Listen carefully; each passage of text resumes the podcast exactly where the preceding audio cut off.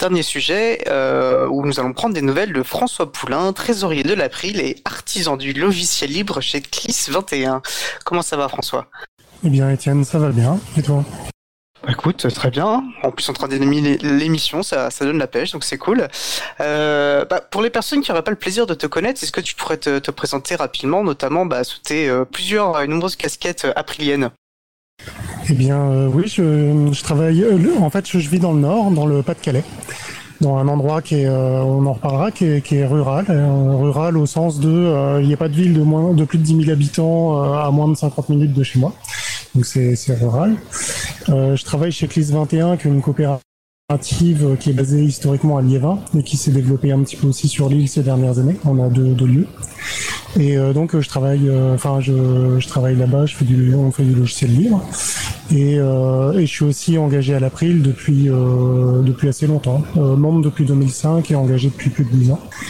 Et voilà, avec le temps, je suis devenu trésorier. J'ai pas encore réussi à, refiler mon mandat, donc je, suis encore trésorier. Et voilà, je, je participe pas mal à l'April.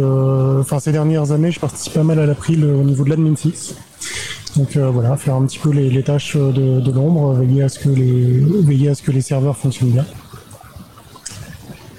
D'un point de vue sérieux, on t'en est euh, très, euh, euh, beaucoup de remerciements, je trouve pas le terme.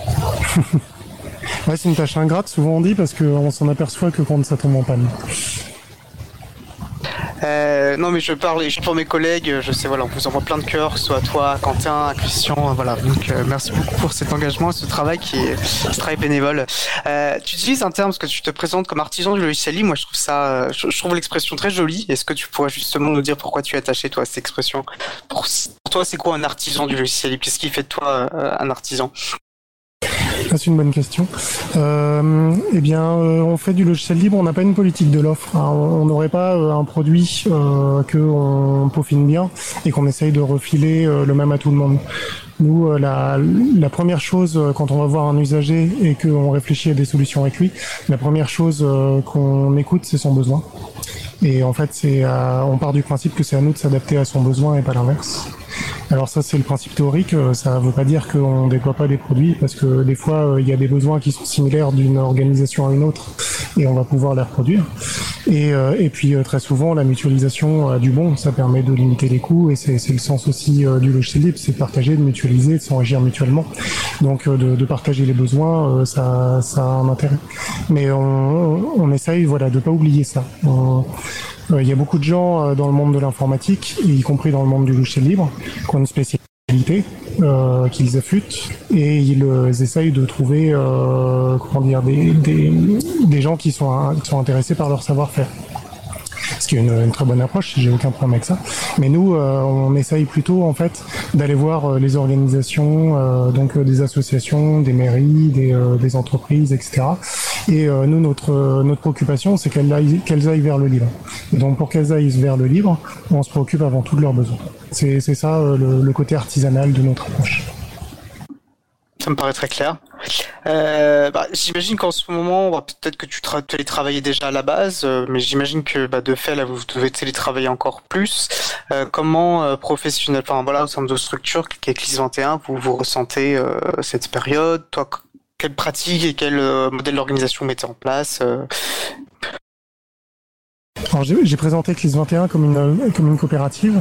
Et euh, en fait on est un petit peu plus que ça, euh, c'est que nous on est autogéré et euh, donc ça veut dire chez nous il n'y a pas euh, il a pas un gérant qui prend les décisions, euh, même euh, qui, qui serait, enfin on a un gérant élu mais qui qui, qui a vraiment un mandat de, de représentation auprès de l'administration. Les, les décisions elles se prennent en collectif, donc on a habituellement on a on, on se réunit mettons deux fois par mois à peu près et on discute en fait des, orientations à venir, soit euh, soit sur le plan technique, soit sur le plan euh, euh, des engagements qu'on peut prendre à droite à gauche, des événements qu'on a envie d'organiser, des des sujets qui nous qui nous traversent.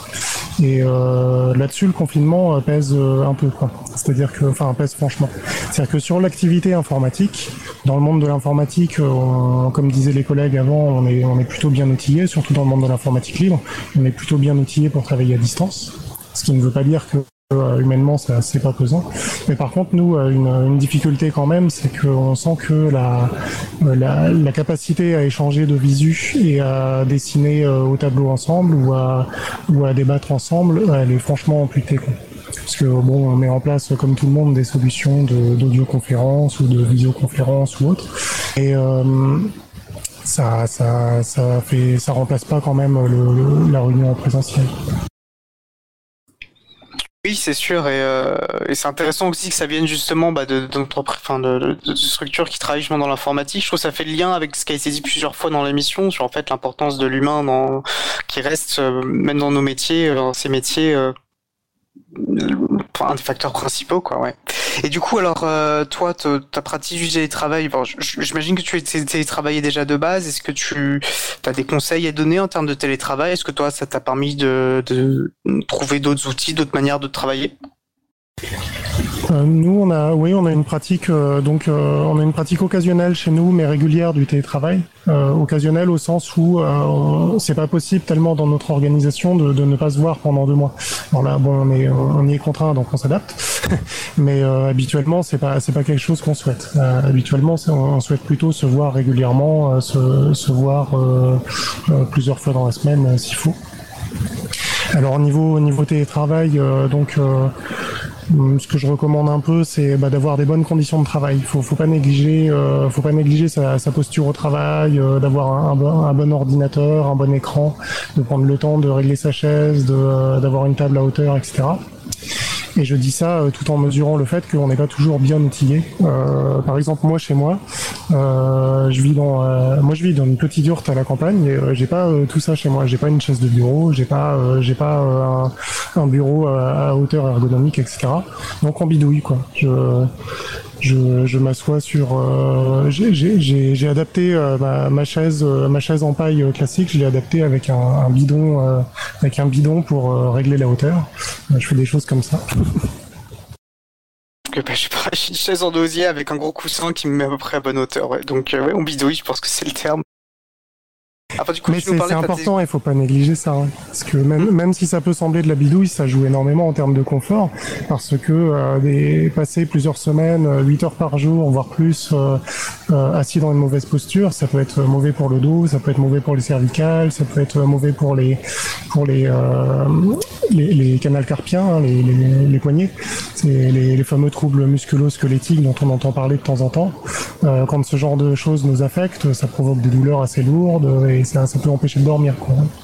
Puis ça joue sur le moral, et on voit bien que le moral est quand même euh, particulièrement important aussi euh, dans cette période. Alors du coup, toi, bon, bah, tu nous parlais de tes conditions de confinement que tu crois que tu décris comme étant confinement de luxe. Bon, effectivement, tu peux profiter de l'extérieur. Qu'est-ce que tu fais euh, pour bah, garder la pêche? Est-ce que tu as des, des recommandations, que ce soit de lecture, de quoi que ce soit d'ailleurs?